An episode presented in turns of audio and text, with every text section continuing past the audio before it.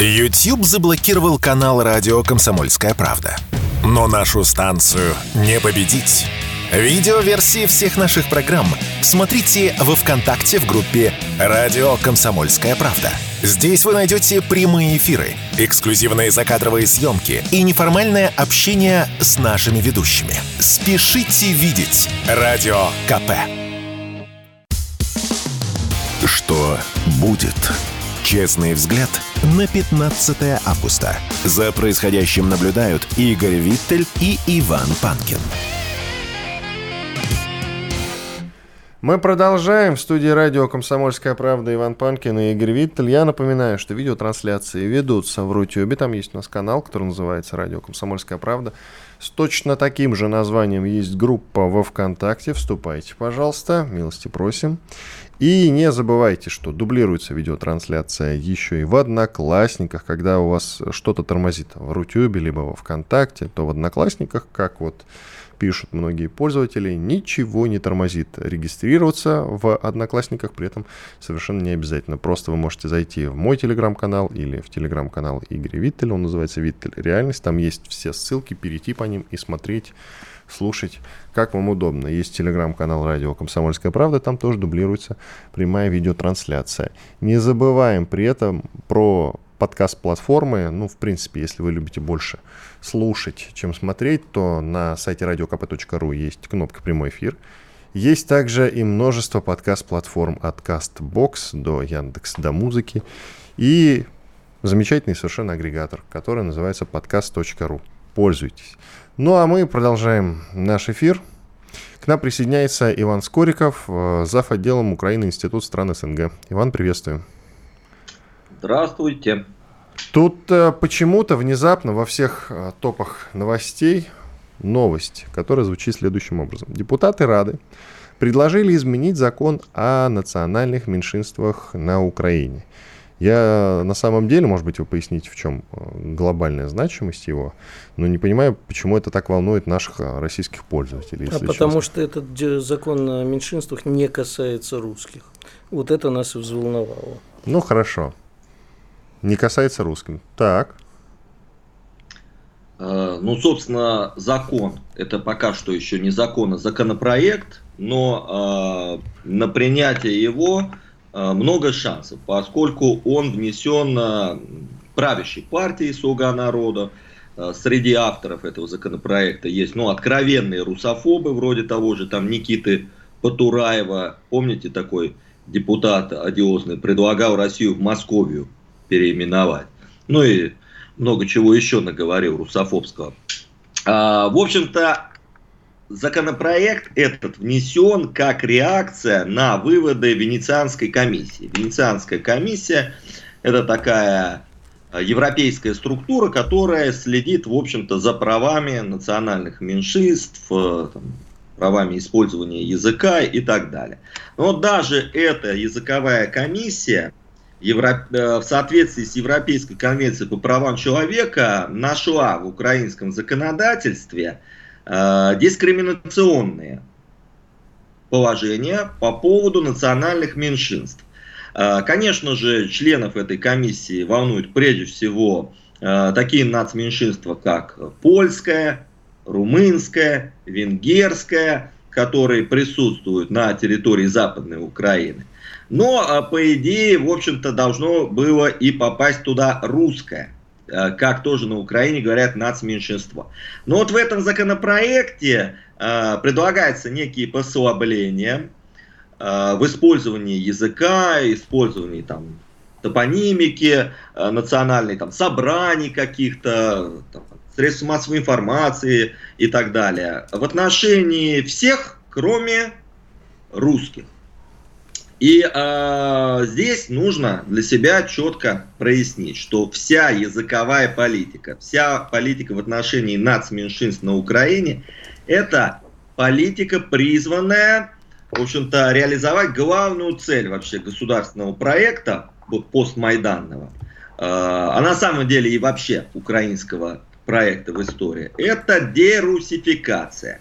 Э, примечательный э, факт вам расскажу. Вот в свое время когда, в общем-то, началось вот это тотальное такое гонение, дискриминация вообще всего русского при Порошенко еще. Оппозиционная платформа «За жизнь», ну вот партия Медведчука, да, бывшие регионалы, обратились в Верховный суд по поводу этого всего беспорядка. И вот знаете, даже характерно, что они обратились не по поводу ущемления прав русских, там даже не говорилось о русском меньшинстве, а говорилось о русскоязычных. То есть, как бы на Украине русских-то и нету. Что, в принципе, соответствует тому, что украинец, по большей части, в общем-то, это политическая ориентация. А, и а, Верховный суд, соответственно, Украины, а, так и ответил, что те, кто являются русскоязычными украинцами, это жертвы многовековой русификации. Соответственно, никакие они не нацменьшинства. Их нужно, в общем, обратить в украинскую, э, в общем, идентичность. И для этого не нужно, в общем-то, вот этот, как они называют, язык агрессора популяризировать. А если вот они раз... сами считают себя русскими и говорят на русском языке? И вообще, когда а... вы говорите дерусификация, это избавление Украины от русских или от российского влияния? Э, это и одно и то же. В общем-то, такой цель вообще украинской идеи, которую, ну, уже прям в открытую даже топ-чиновники называют – фактически это убить русского в себе и вокруг. Ведь они многие абсолютно русско-культурные люди, вообще русские. Ну, возьмите того, что там Буданова или там уроженку Архангельска, Крыма, помните, такая Людмила Денисова угу. была, он э, да, Сырский, замкомандующего там ВСУ, э, одиозный этот э, э, луганский уроженец Данилов, да, секретарь СНБО, там, ну, Зеленский, заквашенный в московском КВН. Там. Ну и Резников, в общем-то, тоже... Резников, там, там кого не возьми, просто, в общем-то, москаль, москаль москалем в прошлом. Вот. А, понимаете, вот, кстати, в этом году а, ровно 100 лет с постановления э, советских властей о начале такой политики, помните, коренизация была. Угу. То есть в каждой республике нужно было пестовать местную там партию, язык, топонимку и так далее. И интеллигенцию. Есть, да, конечно, слушайте, там было жестче, может быть, даже, чем сейчас. Вот э, возьмите там книжку историка Борисенко или там сейчас э, вот э, Дюков, Дюков историк популярный, он тоже занимается. Александр Рашидович, да. Да, он, там у вас просто э, глаза лопнут от ужаса. А я правильно происходит? понимаю, что я вижу, сейчас просто хочу уточнить. Я правильно понимаю, что политика советской власти была э, развитие национальных республик и всяких краев в ущерб э, русскому населению? Да, э, именно причем на землях Новороссии исторической, Малороссии и Подкарпатской Руси была создана Украина, был создан массовый украинец – была создана украинская школа, украинская культура и самое главное, украинская партийная номенклатура, украинская интеллигенция, которая потом с обретением незалежности, с крахом Советского Союза, и начала там панувать и, собственно, добивать все остатки вот над такого национального, то есть русского в советском изволе. И э, главная эта трагедия всей этой украинизации советской, следовательно, дерусификации, о чем мы начали, это как раз создание того, э, той идентичности в обществе, как русскоязычный украинец. С чего я и начал, когда ОПЗЖ подавал этот запрос в Верховный суд. То есть они не называли русских людей уже русскими, они их называли русскоязычными украинцами. И государство современное, русофобское на Украине, логично, исходя из такой постановки вопроса, и говорит, да это же украинцы, вы же сами признаете. А почему они русскоязычные? Потому что там многовековое э, рабство, гнет империи Советского Союза, вмешательство Российской Федерации и так далее. Э, вот в чем ключевая проблема э, вообще русского движения, русских на Украине. Ну а сейчас понимаете, по вот этому законопроекту, как там вообще предлагают признавать тот или, оно, или иной населенный пункт или регион национальным меньшинством. Как? Э, по решению Кабинета министров Украины. То есть процедура там никак не высчитывают даже. Раньше э, был же закон Кивалова-Колесниченко, помните, на который как раз ополчился весь там Майдан, из чего, в общем-то, и начались вот эти кровавые противостояния. Ведь первое, что сделала э, вот эта узурпаторская власть в 2014 году, которая совершил госпереворот, она объявила об отмене этого закона. Вот, по тому закону, собственно, проводились там, опросы, и целые регионы, не то что населенные пункты, целые регионы, вот то, что мы называем э, исторической Новороссией, там русский язык становился языком регионального значения. То есть фактически то, что ну, в некоторых странах называют э, э языком официальным, да, используемым на этой территории вместе с э, государственным языком. Вот сейчас предлагают это все отдать на откуп некой комиссии, но даже эта комиссия не может и не будет, естественно, признавать ни один населенный пункт, в общем-то, населенным пунктом такого национального меньшинства, как русский, потому что там отдельно прописано, э, что все эти послабления в национальной политике, языковой политике, не касаются языка государства-агрессора. Более того, даже если э, этот... Э, Иван, давайте после перерыва уже продолжим. Да, Иван давайте. Скориков, зав. отделом Украины, Институт стран СНГ, Иван Панкин, Игорь Виттель. Совсем скоро продолжим эфир. Александр Коц. Один из лучших военных корреспондентов не только в России, но и во всем мире. Он работал репортером во многих горячих точках. Чечня, Южная Осетия, Косово, Афганистан, Ливия, Сирия, Египет, Ирак, Украина. Каждый четверг в 7 часов вечера по московскому времени слушай на радио «Комсомольская правда» программу «КОЦ. Аналитика с именем». Что будет? Честный взгляд на 15 августа. За происходящим наблюдают Игорь Виттель и Иван Панкин. Мы продолжаем. С нами Иван Скориков, зав. отделом Украины, Институт стран СНГ. Иван, мы обсуждаем, как известно, депутатов Рады, которые предложили изменить закон о нацменьшинствах на Украине. А скажите, пожалуйста, особенно в последнее время это остро ощущается, украинцы сами не превращаются в нацменьшинство, только в Соединенных Штатах Америки? Как вы считаете? Это я к тому, что День Благодарения, они ввели Рождество, перенесли. Тут еще вот свеженькая, хорошая, замечательная новость, как прям в США. На Украине предложили декриминализировать изготовление порнографии. И снимать можно будет, и показывать. Прекрасно, я считаю. Прям как в Америке. Ну, вы абсолютно правы. В общем-то, политическое радикальное украинство, мейнстримовое сейчас, на территории Украины, это, конечно же, радикальное западничество.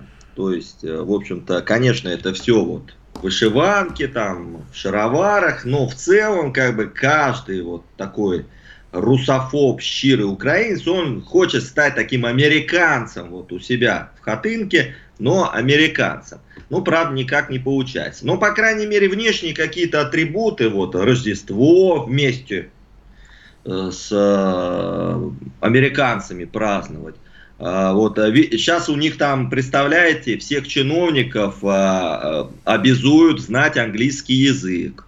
Вот, при том, что там большинство Не, чиновников... Ну, хоть что-то они будут знать. Вот тут, кстати, можно Ничего плохого, да, в этом нету.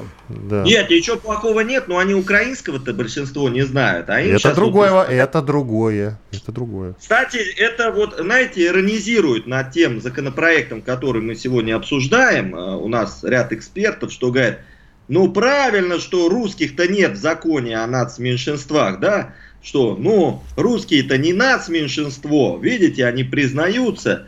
Э, тут, знаете, только правды есть. Ведь если действительно взять такие, знаете, косвенные опросы или косвенные статистические методы, ну, например, какой э, язык банкомата выбирают граждане, или какие поисковые запросы делают в, э, там, в Гугле, например, да, На русском языке? Или какую музыку там слушают, скачивают там Spotify. Да, да, на русском языке, причем не то, что там вот больше 50%, абсолютное большинство, там больше 80%. Интересно, в Порнхабе у них запросы на каком языке? Ну, ну, ну вот тоже можно, например, да, посмотреть. На немецком. А, а в свое время, в общем-то, даже такой институт э, социологически известный, как ГЭО, да, американский, он э, делал, в общем-то, опрос, знаете, просто анкеты раздавались на разных языках, там опрос о каком-нибудь там сельском хозяйстве, отношении к коррупции, ну, неважно, там цель была не в этом. Ну и, собственно, э, выбирали тоже на русском анкеты, то есть на родном.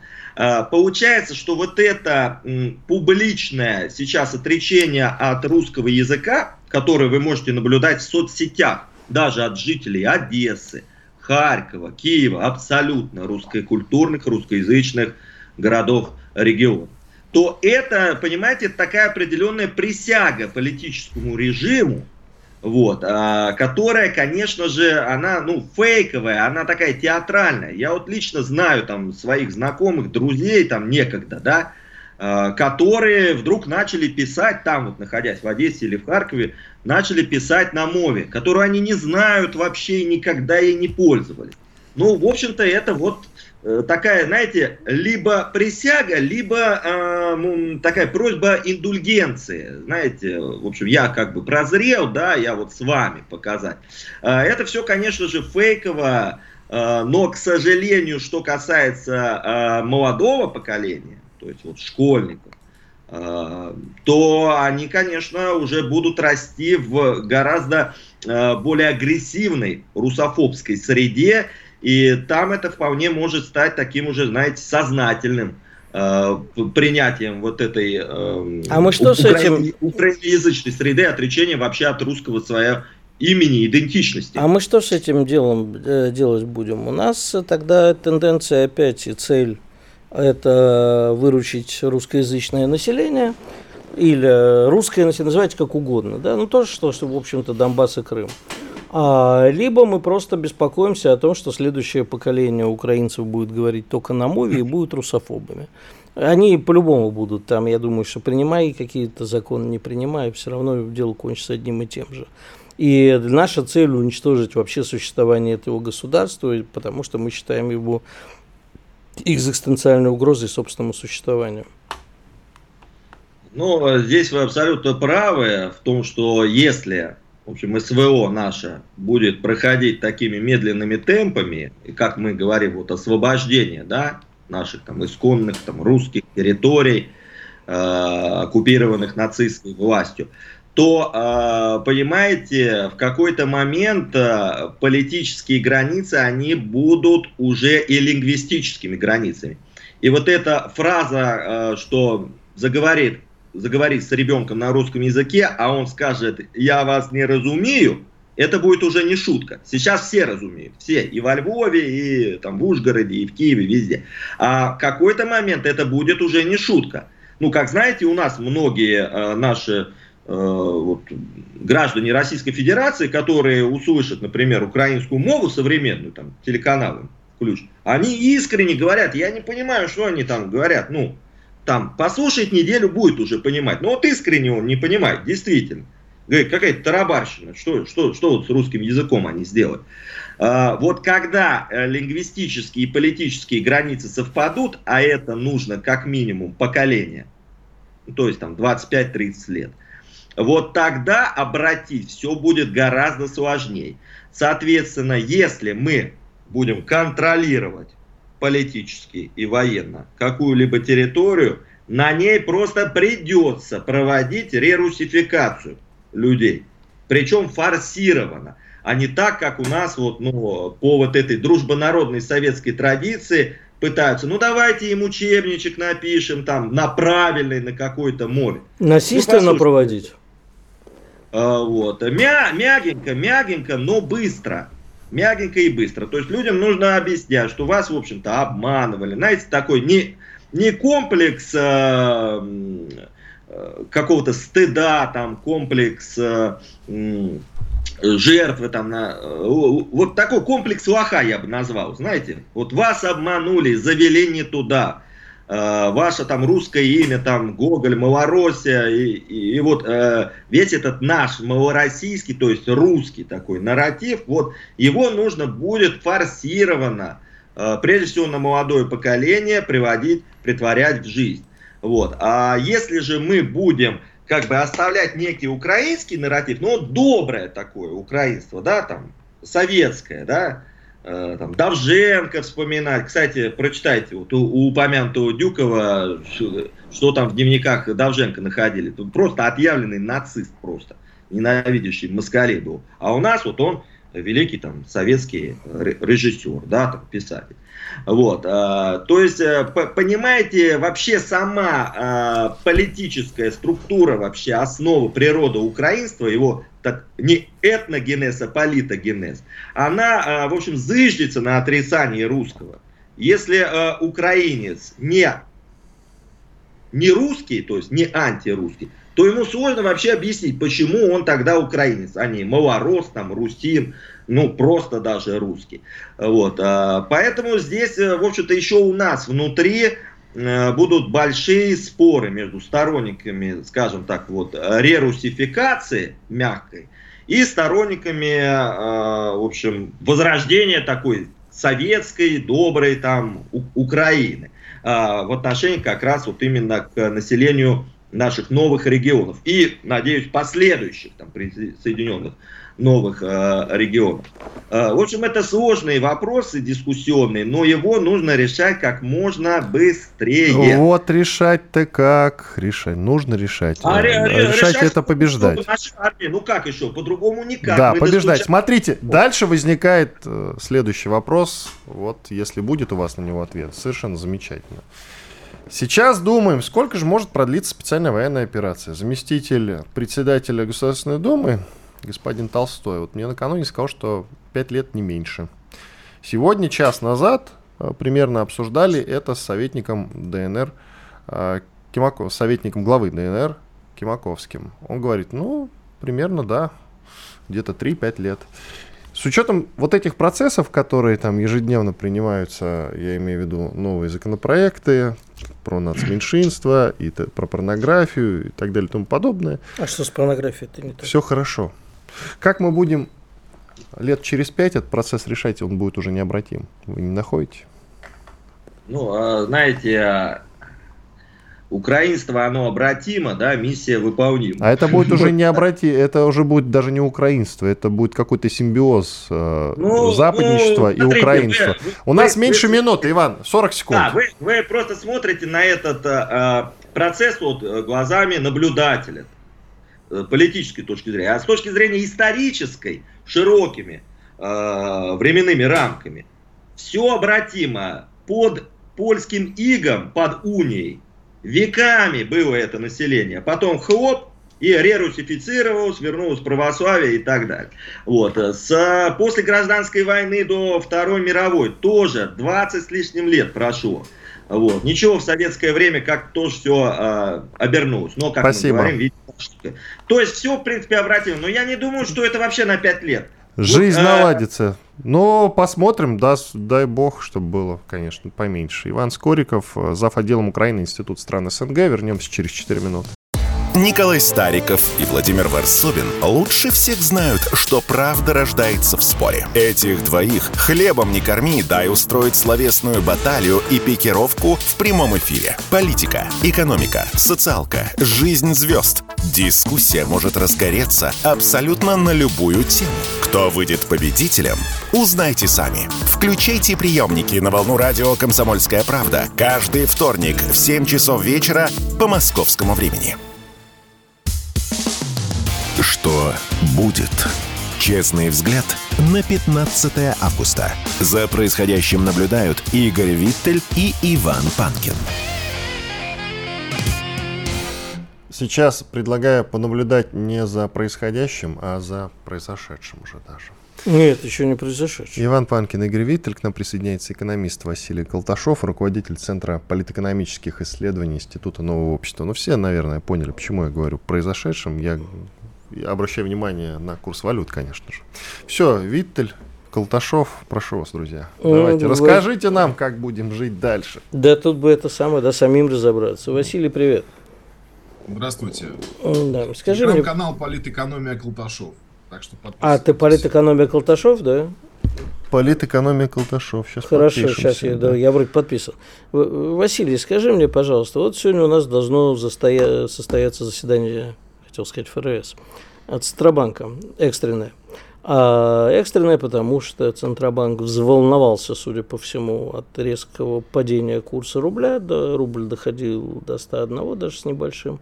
И, судя по всему, резко дернут процентную ставку вверх, что удорожает деньги и, э, в общем-то, укрепит, укрепит рубль. С другой стороны, э, по мнению ряда экспертов, э, сильно ударит по российской экономике.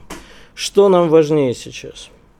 Игорь, значит, э, нам важнее, конечно, всего поменять руководство Банка России. Так, Начинается, это... ну все. Понимаешь, каждый раз, когда я тебя Почему? зову... Вот сейчас я объясню. Не, подожди, понимаешь, это вообще... Отвечаю на вопрос. У нас Виктора. с тобой любой разговор к этому все равно сводится. Давай сразу решим, что все, мы их уже поменяли, да. И Нет, теперь... Э, наоборот, решить, что их не поменяют. Да, их не поменяют, но мы с тобой в уме, да, могут И можно я, кстати, вспомню эпизод э, после 24 февраля я с Колташовым как раз вот целый час вел эфир после 24 февраля сразу же. И вот uh, уже тогда Василий говорил, ну как же так, про ЦБ, про Набиулину и так далее и тому подобное. Вспоминал золотовалютные резервы, говорил, что это диверсия. А ВОЗ и ныне там, Василий. Так что давайте на этот счет успокоимся, пожалуйста. Ну хорошо. Раз вас это успокаивает, значит теперь про ставку.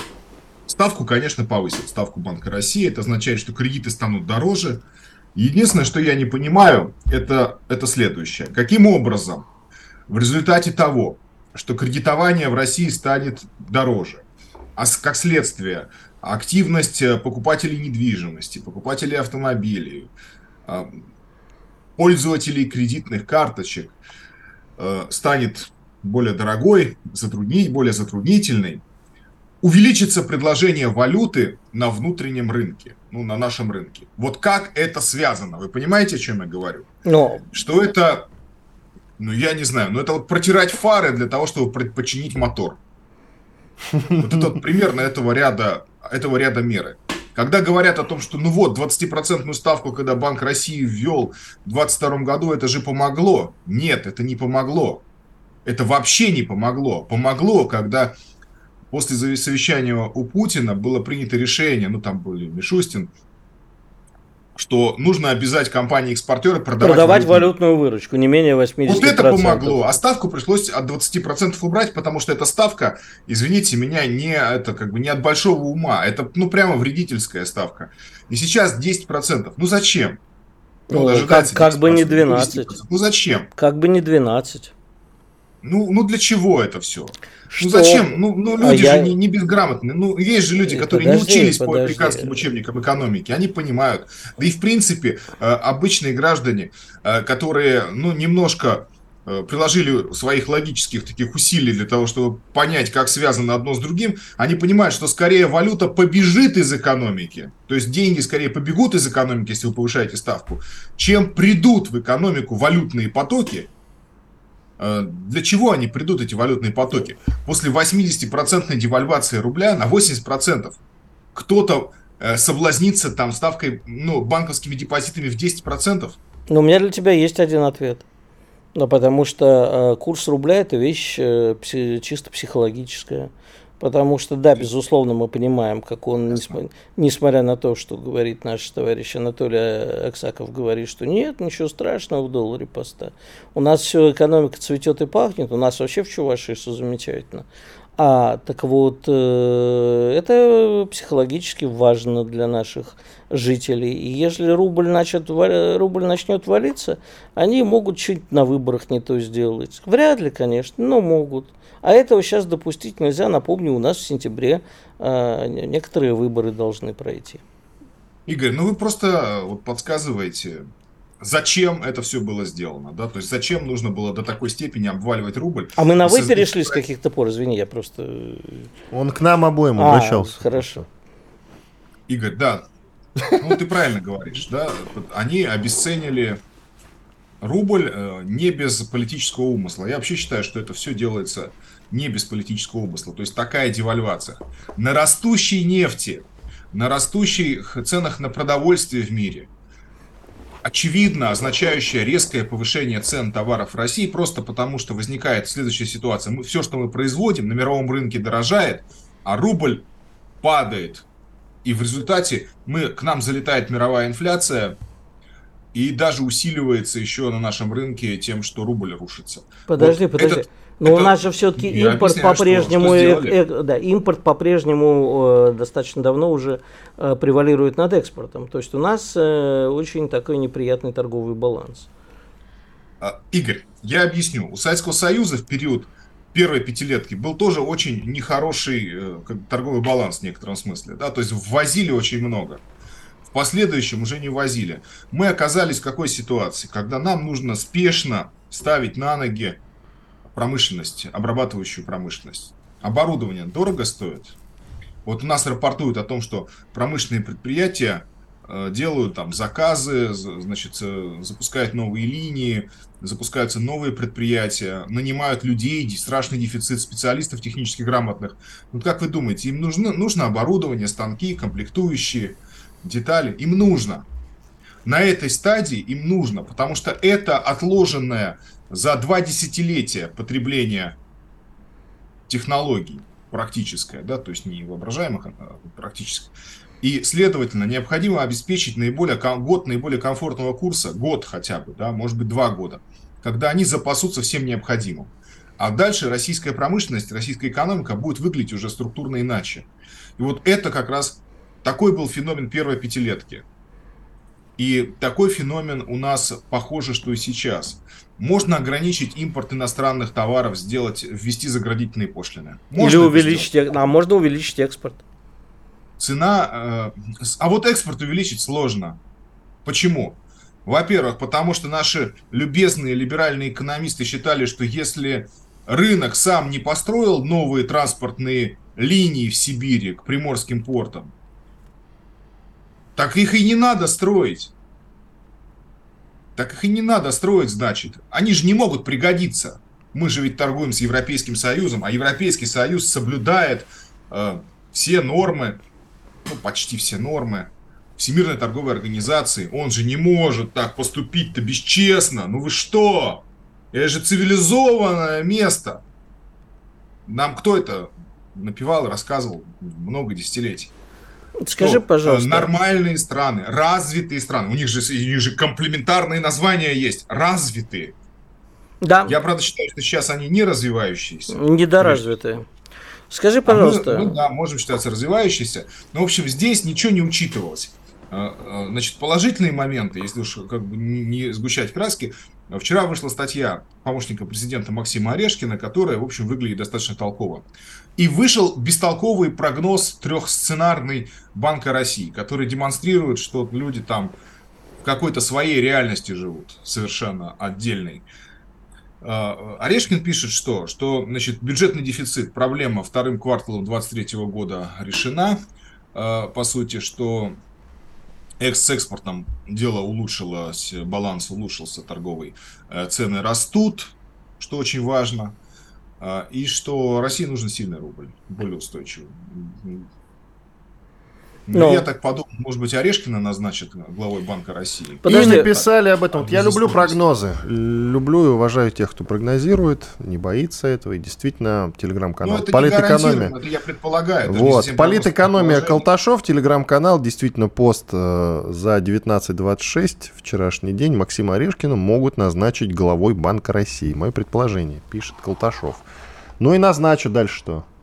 А дальше поменяется ну, а дальше немножко меняется. политика Центробанка. В какую Возможно. сторону? Как она поменяется? Что произойдет? В сторону развития курс... экономики.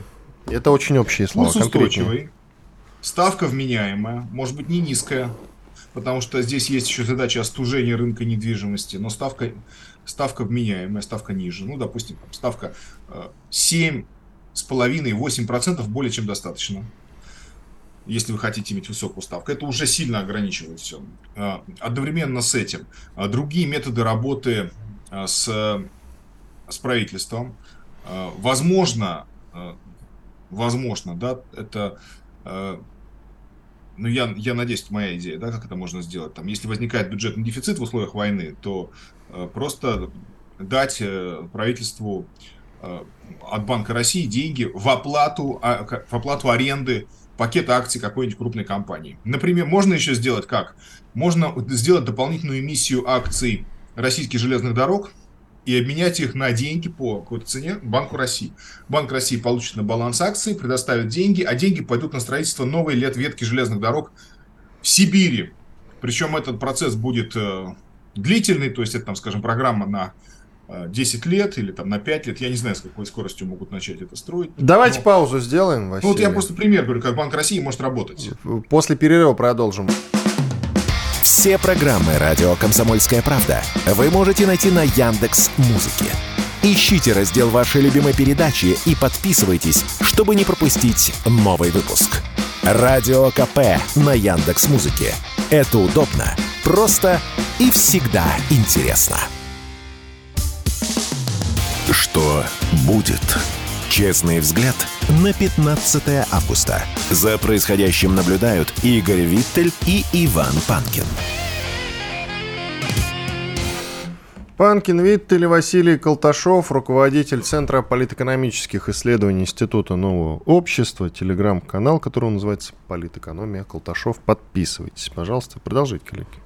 Да, э, Василий, вопрос к тебе такой.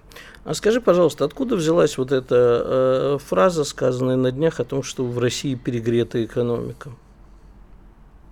А кто это сказал у нас? Я что-то пропустил. А это кто-то из наших вот экономических э, деятелей. Сейчас как... посмотрим. И представитель Центробанка, по-моему. Ну, мы сейчас, Игорь, нужно... вступаем уже в область э, предполож... предполагаемого политического заговора, что ли, потому что вот я берем высказывание одного из там профессоров высшей школы экономики на прошлой неделе, он говорит, что повышение пенсионного возраста недостаточно, надо еще повышать.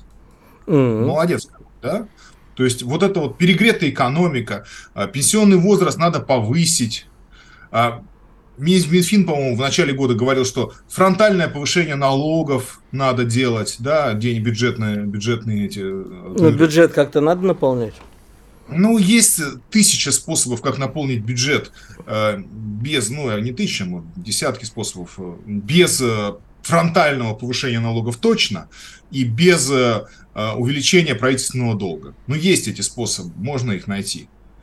Э, то есть, э, ну, только, только имея определенный умысел, можно вот сейчас, не говоря уже, а вообще выступать с такого рода э, позициями, особенно э, созерцая обрушения российской валюты, которая, конечно же, не случайно, потому что, э, ну, э, с одной стороны, девальвация была все-таки, по всей видимости, неизбежна в силу ценовой депрессии, которая существовала на мировых рынках э, с октября по, по июнь даже, да, вот 20, с октября 22 по июнь 23 года.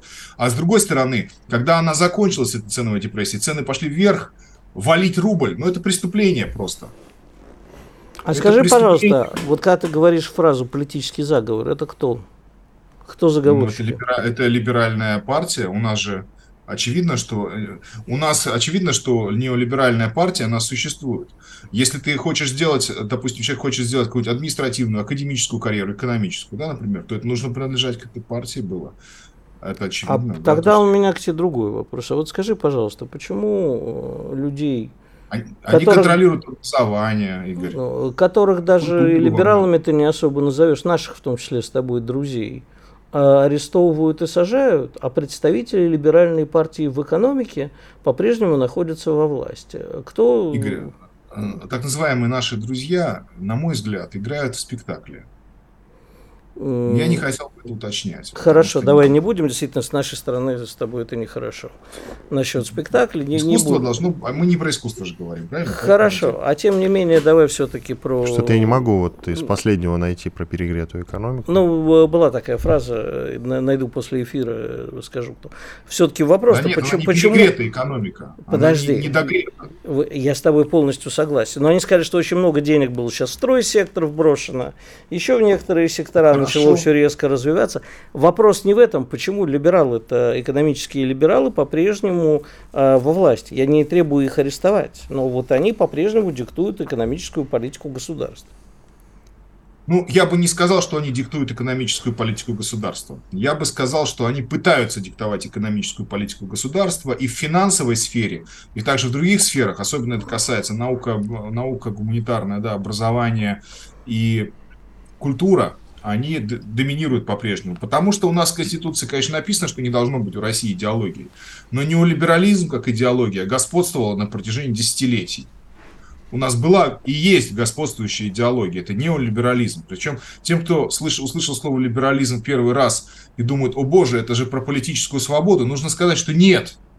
В 1920-е годы произошло, произошло событие, оставшееся в истории как странная смерть либерализма. То есть политический либерализм умер тогда.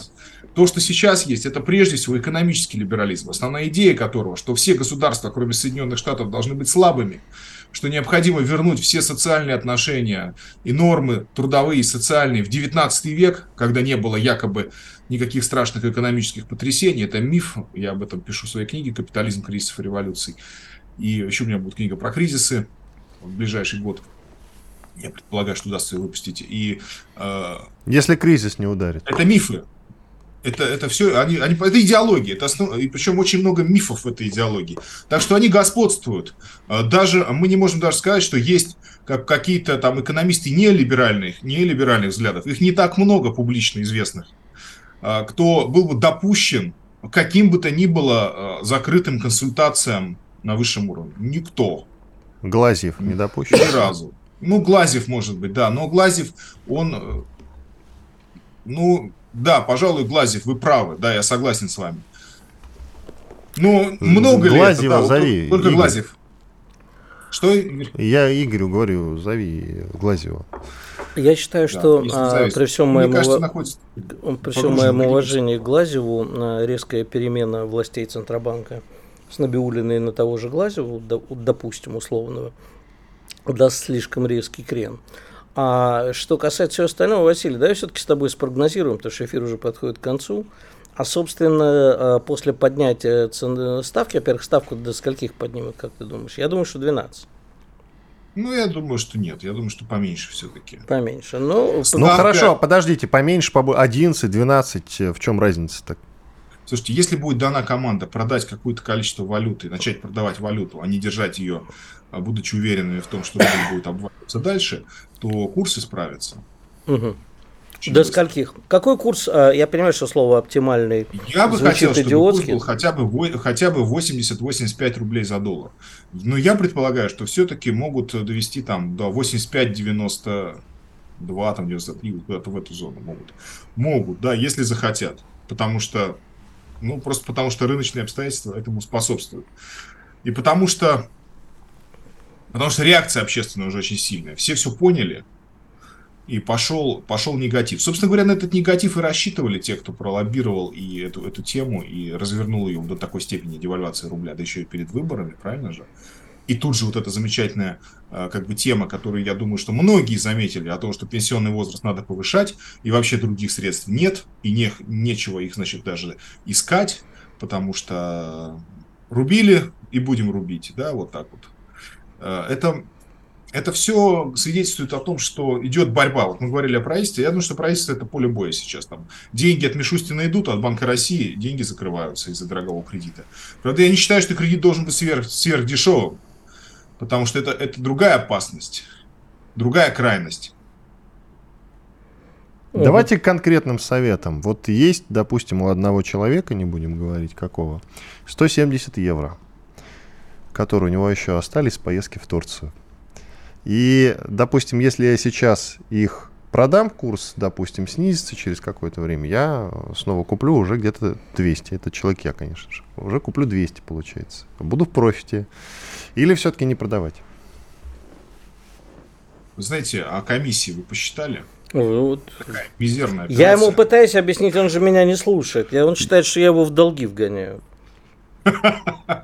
Ну, он думает, что просто все комиссии, Игорь, ты получаешь. Конечно, да. Я владею всей это самое. В общем, в общем не продавать. Думаю, что с маленькими суммами метаться нет смысла. Они вам пригодятся в какой-нибудь другой поездке. А если вы но если вы уверены в том, что, да, вот в том, что, ну, я сказал в качестве предположения, да, поймите, что здесь каждый берет на себя ответственность в финансовом, в финансовом случае, потому что можно ошибиться и в оценке тоже, и очень часто ошибаются экономисты ну, можете продать их, если вам нужен, нужны как бы рубли, например. Да, да? нет, но понимаешь, вот это сейчас всегда... есть запрос, что делать э, с тем, Потому что, что у тебя по- есть. Послушай, я могу тебе ответить на этот запрос. Люди, Давай. которые вот прибегают, Игорь, что делать, у меня тут евро горит, все. Если там суммы порядка нескольких сотен евро, ничего не делать. Потому Ничего что на комиссиях, делать, на беготне, на всем остальном ты потеряешь больше. Это первое. Второе, ты никогда не угадаешь курс. Понимаешь, потому что сейчас вообще э, может быть всякое. Поднимут ставку резко, а рубль возьмет и все равно не начнет укрепляться. И такое мы видели. Не надо суетиться под клиентом, бо клиент потеет и соскальзывает. Понимаешь, это только с большими, когда умные большие дяди с большими суммами начинают манипулировать рынком, как это сейчас и происходит в том числе. Ты думаешь, никто на этом не заработает? Заработают, но не ты. И не мы с э, Василием. Ну, главное, что ты не заработаешь, я уже Ну, вот я, я понимаю, лишь бы у соседа да, в дважды хуже было. Да-да-да. Как обычно, трава зеленее. Я Прощай. все правильно, Василий, объяснил? Да, Игорь, совершенно верно. С малыми суммами нет смысла суетиться. К тому же есть еще огромное недоверие к рублю, которое сформировалось э, более чем за год. И это недоверие к рублю, после того, как говорили о том, что это самая надежная, самая перспективная, самая устойчивая валюта, но это воспоминания лета 22 года у меня идут. А, с этого момента люди сейчас увидели столько всего, что э, бесполезно им говорить, что выскакиваете из иностранной валюты или не надо ее покупать на пике. Ну, те, кто принял решение... Люди просто Павловскую решение. реформу не помнят. Они возьмут не, и про и, и, про, и, и просто, да. И правильно здесь не доверяют. надо понять, да, Игорь, здесь надо понять, что недоверие руководству Банка России гигантское. Мне каждый таксист говорит, когда снимет Набиулину, когда снимут. Почему ее еще не сняли? А после снятия почему еще не арестовали? Я не знаю, что объяснять людям. Так, да, ну все, все, все, хватит. Я, Вообще-то ее назначил а Владимир Путин. Все, все, все, хватит. Ее назначил Владимир Путин, поэтому давайте-ка без этих всяких вот ваших арестовать и прочего. Иван Панкин, Игорь Виттель, с нами был Василий Колташов, руководитель Центра политэкономических исследований Института Нового общества, телеграм-канал «Политэкономия Колташов». Подписывайтесь, мы с вами прощаемся до завтра. Были здесь, как я обычно говорю, остались довольны. Все, до встречи. Что будет? Честный взгляд на происходящее вокруг.